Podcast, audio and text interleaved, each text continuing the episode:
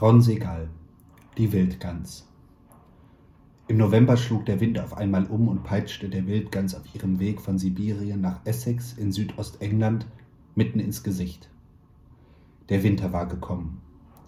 Die Wildgans wurde für einen Moment von ihrem Schwarm abgeschnitten, verhedderte sich in einer Wolke, die auf dieser Höhe überhaupt nichts zu suchen hatte, und als der Himmel sich wieder lichtete, war ihr Schwarm nur noch ein Bumerang in der Ferne, der nicht mehr zurückkehren würde. Nicht eine ihrer Freundinnen drehte den Kopf. Weil es aber über ihre Kräfte ging, sich alleine durch den eisigen Wind, der auf dieser Höhe pfiff, zu kämpfen, und vielleicht auch, weil sie zum ersten Mal in ihrem Leben auf sich allein gestellt war, stürzte die Gans außer Kontrolle zig Meter nach unten und es schien, als sei damit ihr Ende besiegelt. Doch dann, in einer Höhe von nur mehreren Dutzend Metern über der Erde, in der Höhe eines Hauses, schlug sie mit aller Kraft mit den Flügeln, so dass ihr Körper die Schwerelosigkeit ihrer hohlen Knochen wiedererlangte. Das reichte allerdings nicht, um den Sturz aufzuhalten. Sie bespritzte mich mit ein paar Tropfen und landete in einer Pfütze. Die Geschichte der Trennung von ihrem Schwarm erzählte sie höchstens mit ein oder zwei Schnatterlauten, und ich, der ich gerade erst in der Stadt gelandet war, fühlte mit ihr und fand, dass Gänsegeschnatter immer etwas sehnsüchtig klang. Ich beugte mich über den Vogel. Wohin des Weges? Gar, gar, antwortete sie, spreizte ihre Federn und flatterte, ohne abzuheben. Ganz so wie die kleinen Bewegungen der Bremsklappen eines Flugzeugflügels nach der Landung. Ich war auf dem Weg, mir eine Wohnung anzusehen. Ich sah um mich, in der Erwartung, eine Gänsemutter zu erblicken, aber die Straße war vereist und leer. Und wenn ich mit einer Gans bei der Besichtigung auftauche, dachte ich mir, gar, wiederholte die Gans. Ich bückte mich, berührte sie und war überrascht, dass die Gans nicht viel mehr wog als ihre Federn. Sie war leicht und luftig.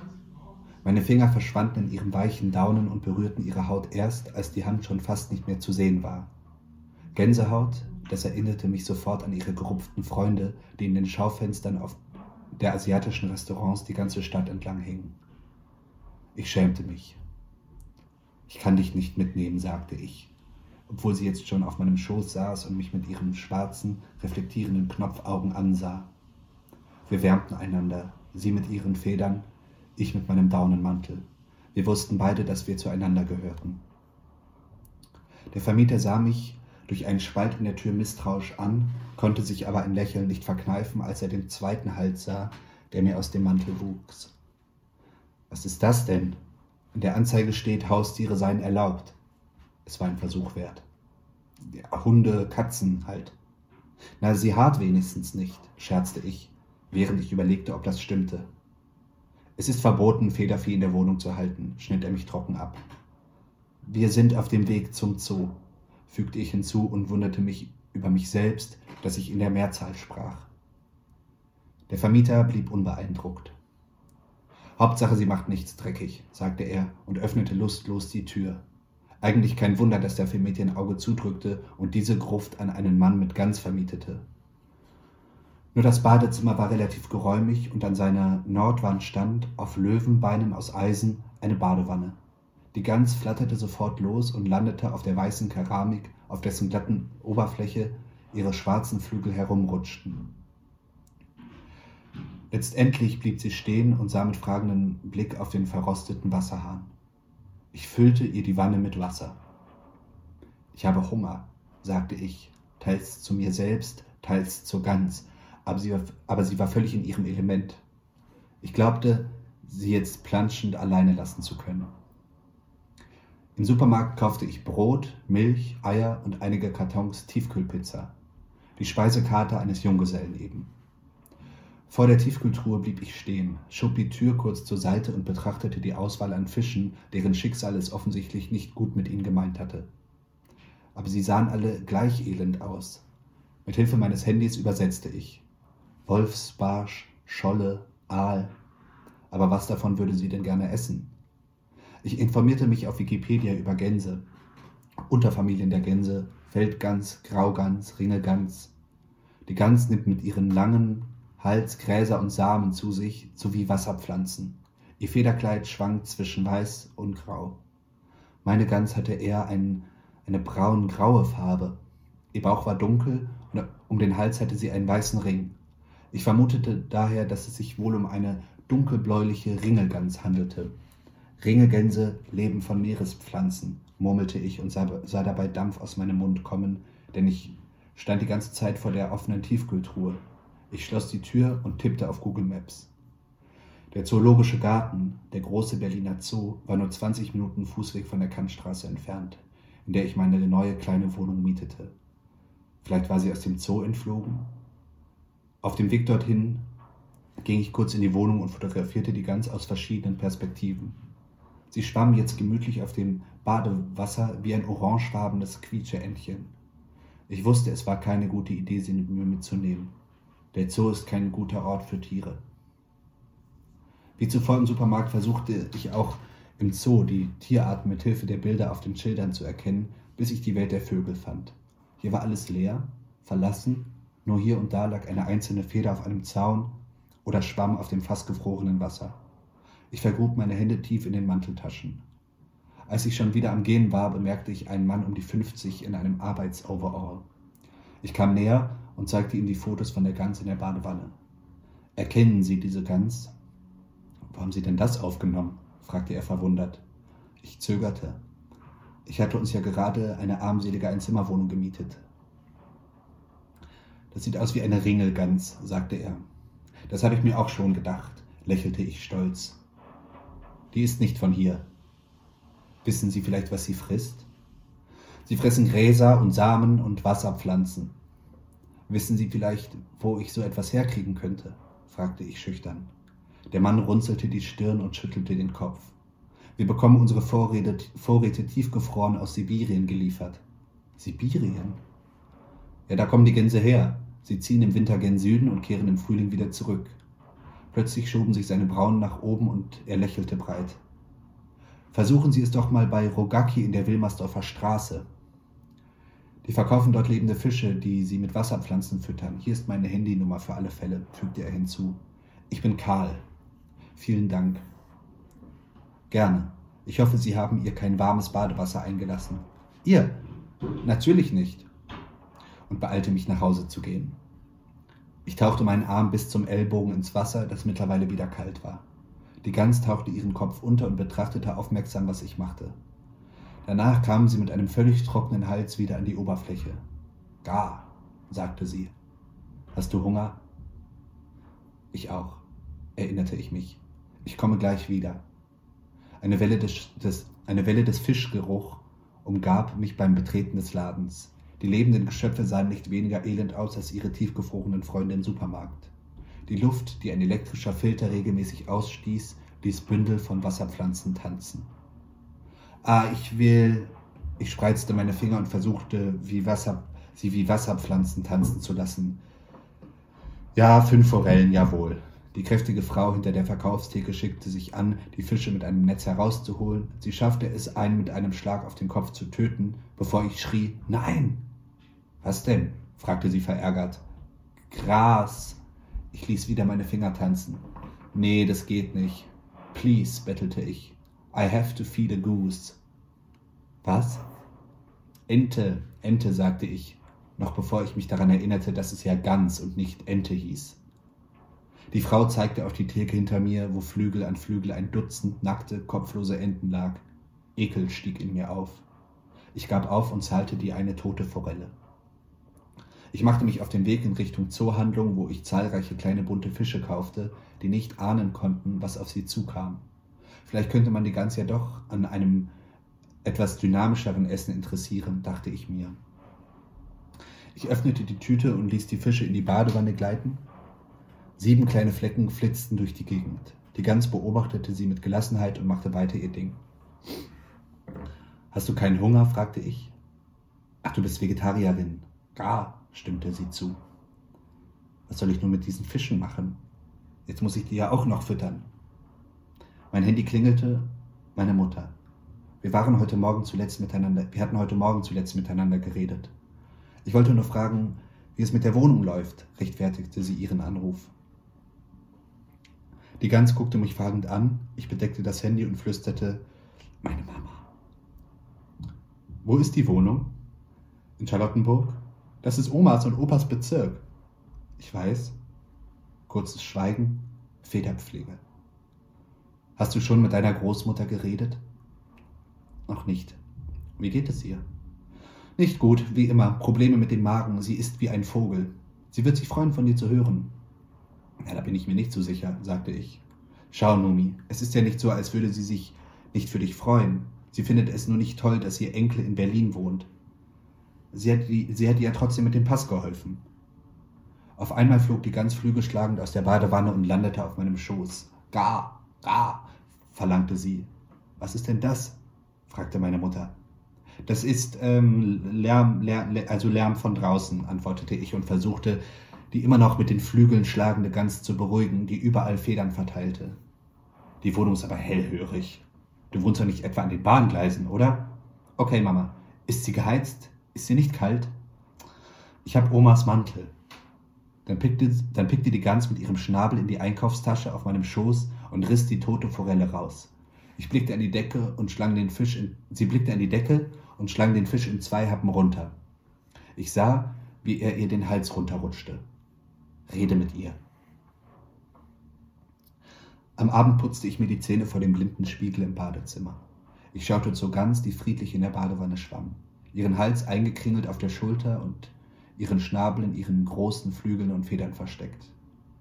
Was mache ich bloß mit dir? fragte ich mich, obwohl ich zugeben musste, dass der Abend viel einsamer gewesen wäre ohne diesen unerwarteten Besuch. Am Morgen wachte ich vom Rasseln eines Weckers auf. Jemand zog an der Jacke und mir war kalt. Die Gans stand neben der Matratze und schnatterte. Ich erinnerte mich, meinen Wecker gar nicht gestellt zu haben. Gut gemacht. Sie hatte mich gerade rechtzeitig für meinen ersten Deutschunterricht geweckt. Ich zog mich aus und ging ins Badezimmer, wo ich nicht duschen konnte, weil die Fische noch in der Badewanne schwammen. Ich gab ihnen etwas Fischfutter, die ich vom Zuhändler dazu bekommen hatte. Eilig schwammen sie an der Oberfläche und saugten die durchsichtigen Algen mit ihren kleinen Mäulern auf. Ich mache los, sagte ich zu der Gans. Ich bringe dir noch eine Forelle mit, wenn ich wiederkomme. Im Deutschunterricht lernten wir, wie man ich heiße so und so, ich komme von da und daher, ich bin so und so viele Jahre alt, sagt und dann die Frage an den Nachbarn weitergibt. Ich heiße Tarik, ich komme aus Ägypten, ich bin 33 Jahre alt, sagte mein Nachbar mit einem arabischen Akzent. Wie heißt du? Woher kommst du? Wie alt bist du? fragte er. Ich heiße Naaman, ich komme aus Israel, ich bin 29 Jahre alt, antwortete ich mit meinem israelischen Akzent. Ich dachte an die Gans, so ganz allein zu Hause. Auf dem Weg zum Bürgeramt hielt ich noch einmal bei Rogaki an. Die kräftige Frau schien nicht froh zu sein, mich zu sehen. Wissen Sie schon, fragte sie ungeduldig. Fünf Forellen bitte, antwortete ich und spreizte wieder meine Finger. Sicher, sicher. Die toten und gesäuberten Fische nahm ich mit mir zum Bürgeramt. Dort meldete ich mich nun als deutscher Staatsbürger an, wohnhaft in der Kantstraße 51, 10625 in Berlin, zwei Bahnstationen von der Wohnung entfernt, in der meine Oma als Kind gelebt hatte. Die Gans empfing mich wie ein Hund, der seine Besitzer vermisst. Sie schnatterte, pickte meine Schuhe und schlug mit ihren Flügeln. Ich wusste, dass es wahrscheinlich wegen der Forellen war, freute mich aber trotzdem. Sie schnappte mir den Fisch, noch bevor ich ihn ihr servieren konnte, aus der Hand und schluckte ihn sofort runter. Ich bückte mich zu ihr. Ich heiße Naaman. Ich komme aus Israel. Ich bin 29 Jahre alt. Wie heißt du? Woher kommst du? Wie alt bist du? Die Gans blickte mich verblüfft an, wandte sich von der Küche weg und watschelte in Richtung Badezimmer. Ich setzte mich auf den Klodeckel und öffnete meinen Laptop auf den Knien. Gänseforschung. Ich tippte Ringelgans ein und dachte ans Abendessen. Ich hatte kaum was im Kühlschrank. Die Seite lud nicht und mir fiel ein, dass, er noch, dass ich ja noch keinen Internetanschluss in der Wohnung hatte. Ich wollte das Datenvolumen meines Handys benutzen, aber es gab keinen Empfang. Meine Bude war halb im Keller. Ich hielt das Gerät in alle Richtungen und plötzlich bekam ich eine Nachricht. Numi, hast du schon mit Oma geredet? Ich scrollte die Nachricht nach oben und durchsuchte mein Telefonbuch. Karl Lemke, antwortete eine männliche Stimme. Hallo Karl, hier ist Naaman. Ähm, wir haben uns im Zoo getroffen. Ah ja, wie geht's der Gans? fragte er. Sie ist okay, denke ich. Hm, aber sie kann nicht bei mir bleiben. Ich weiß nicht, mit wem ich reden soll. Wo wohnst du? fragte er. Kantstraße 51 hier in Charlottenburg. Ich komme nach der Arbeit vorbei. Am frühen Abend stand Karl auf der Matte. Er drückte mir eine große Mülltüte in die Hand. Habe ich ihr aus dem Zoo mitgebracht, damit sie nicht verhungert, erklärte er. Die Tüte war voller Meerespflanzen und roch nach Algen. Danke. Ich habe sie in der Zeit mit Forellen gefüttert. Forellen, wunderte er sich. Sie essen doch gar keine Fische. Ich zuckte mit den Achseln. Kann ich sie sehen? Ich führte ihn ins Badezimmer. Die Gans schwamm mit dem Rücken zu uns und drehte ihren Hals mit Eleganz zu unserem Gast. Meine Güte, rief er auf. Wie ist die denn zu dir gekommen? Sie ist vom Himmel gefallen. Ich dachte, vielleicht ist sie aus dem Zoo entkommen. Wir haben keine Ringelgänse. Was mache ich bloß mit ihr? Karl schüttelte weiter mit dem Kopf. Deine beste Chance ist es, sie im See freizulassen und zu hoffen, dass sie den Winter überlebt, sagte er schließlich. Im Frühling werden die Gänse zurückkommen und vielleicht gesellt sie sich dann wieder zu ihrem Schwarm. Wird sie draußen nicht frieren? Die Gänse im Zoo waren drin. Die sind schon domestiziert. Das hier ist eine wilde Gans. Es ist zwar kalt hier, aber viel wärmer in Sibirien. Aber viel wärmer als in Sibirien, glaube mir. Und warum soll sie dann nicht überleben? Naja, sie ist trotzdem nicht mehr die Jüngste. Ist sie nicht? Ich betrachtete die Gans, wie sie in der Badewanne schwamm, wie eine Alleinherrscherin auf einem See. Ich hätte gedacht, sie sei so alt wie ich. Sie ist nicht umsonst vom Himmel gestürzt, sagte er und fütterte ihr eine weitere Alge. Die Gans saugte die Alge wie eine Spaghetti ein. Wenn du sie freilässt, mach ein Foto oder ein Video und schick es mir, okay? Ich briet eine Forelle zum Abendessen und versuchte den kommenden Tag zu planen. An welchen See ich am besten fahren sollte, wie sie mitnehmen, was passieren würde, wenn ein Kontrolleur einsteigt, ich verlor mich in meinen Gedanken und merkte nicht, dass die Gans inzwischen das Bad verlassen hatte, in, in, die Küche kam und sich an meine Seite stellte. Sie schaute mich mit Bewunderung an. Es gibt Pizza, Pizza, aber keinen Ofen, erklärte ich. Die Gans wandte den Blick nicht von mir ab. Du hast Algen, rechtfertigte ich mich. Gar, sagte sie. Na gut. Ich gab nach und reichte ihr eine Forelle. Am nächsten Morgen stieg ich in die Bahn und hielt die Gans an ihrem Bauch, der in meinem Mantel leicht aufplusterte. Aber da der Mantel sowieso puffig war, bemerkte es keiner. Um ehrlich zu sein, es saßen Leute in der Bahn, die viel komischer gekleidet waren als ich, und der Gedanke war gar nicht abwegig, dass auch sie irgendwelche Bauernhoftiere schmuggelten. Der Ton der Lautsprecher ertönte und die Türen schlossen sich. Die Gans erschrak und reckte ihren Hals. Ein paar Kinder lachten darüber, aber die meisten Erwachsenen waren in ihre Smartphones vertieft und zu faul zu gucken, worum es ging. Diejenigen, die doch für einen Moment ihren Kopf hoben, kehrten nicht mehr zu ihren Smartphones zurück. Die Gans betrachtete die Landschaft und je schneller die Bahn fuhr, vielleicht war es ein Instinkt, desto stärker spürte ich ihre Flügel in meiner Jacke schlagen. Das ist ein gutes Zeichen, dachte ich mir. Sie will fliegen. Noch zwei Stationen, flüsterte ich, und die Kinder kicherten wieder. Ich lief bis ans Ufer des Wannsees, an dem kein Mensch zu sehen war. Es war schließlich Winter. Ich öffnete den Reißverschluss meines Mantels und hielt die Gans in meinen Händen. Das war's, sagte ich. Von hier aus musst du alleine weiter. Sie blickte mich verständnislos an. Ich wusste nicht, was tun. Bitte, Acker, bettelte ich. Sie holte ihren Schnabel raus und schaute mich an. Eins, zwei und ich warf sie in die Höhe. Sie schlug mit ihren Flügeln wie an dem Tag, an dem sie, dem, an dem sie in der Pfütze zu meinen Füßen landete, und war ihm nur auf dem Weg zur Mitte des Sees. Viel Glück, wünschte ich ihr stumm. Sie unterbrach für einen Moment das Schlagen ihrer Flügel, breitete sie aus, glitt und drehte sich auf die, auf die Seite, so wie es Boeings machen, wenn sie während des Abhebens eine Kurve fliegen müssen. Sie kennt den Weg sicher, dachte ich mir und trauerte um die Gans, die ich für einen Moment gehabt hatte, meine erste Freundin in der fremden Stadt. Die Gans drehte sich mehr und mehr, bis sie wieder heftig mit ihren Flügeln schlug, sich dem, aus dem Luftstrom, der sie getrieben hatte, befreite und zu meinem Erstaunen eine Aktion vollzog, die ich nur als Wenden bezeichnen kann. Es waren nicht mal fünf Sekunden vergangen und sie landete in meinen Arm, schnatternd und zitternd. Mir blieb nichts anderes übrig, als sie mit meinem Mantel zu umhüllen. Was machst du? rief ich, aber in meiner Stimme war kein bisschen Vorwurf zu erkennen. Gar, gar, antwortete sie und pickte zärtlich an meinem Gesicht. Auf dem Heimweg mit der Bahn versteckte ich sie nicht mehr in meinem Mantel. Soll ein Kontrolleur uns eben erwischen, war mir egal. Die Gans schnatterte fröhlich eine Kindergruppe an, die sie mit ihren Smartphones fotografierten. Ich holte meins raus, machte ein Selfie und schickte es Karl. Mein einziger Kontakt in dieser Stadt. Und vielleicht eine Art Freund? Keine Sekunde verging, bis das Telefon klingelte. Wer nicht will, muss nicht, antwortete ich amüsiert. Na, Amman, hörst du mich? Oma? Hier ist deine Oma. Hallo, Oma, antwortete ich laut. Auf einmal war mir bewusst, dass mich alle anschauten. Ich höre dich nicht so gut. Kannst du etwas lauter reden, bitte? Hallo, Oma. Ich schrie fast. Hörst du mich? Die Gans hörte konzentriert, ebenso wie der Rest der Fahrgäste, dem Gespräch zu.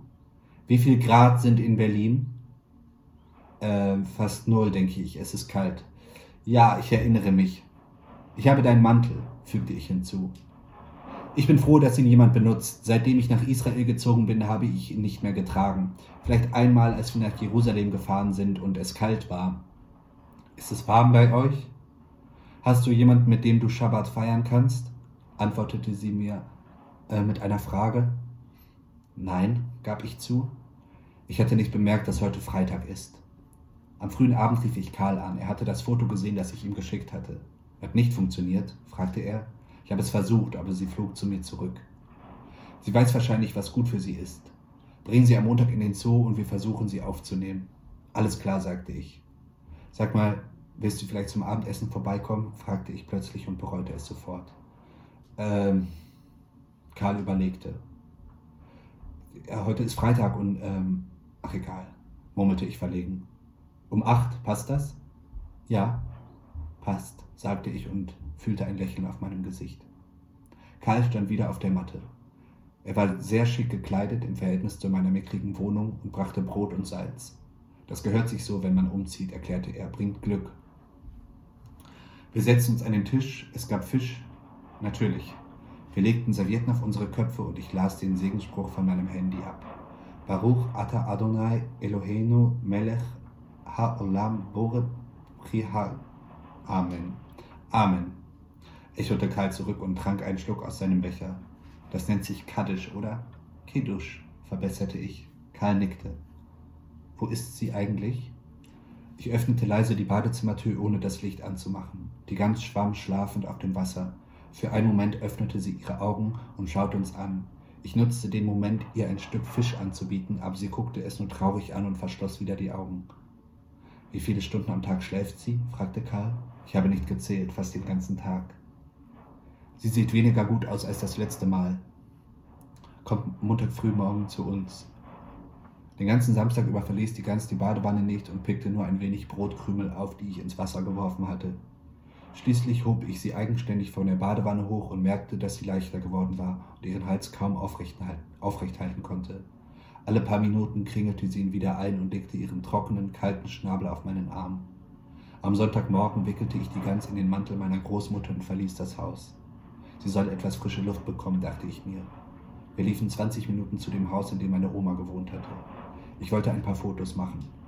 Ich klingelte an der Eingangstür und erklärte in der Gegensprechanlage mit meinem stotternden Deutsch, dass ich nur ein paar Fotos im Hof machen wolle. Natürlich drückte niemand auf den Türöffner. Schließlich öffnete mir ein kleines Mädchen auf ihrem Roller, das gerade nach Hause gekommen war. Sie lächelte, als sie die Gans sah.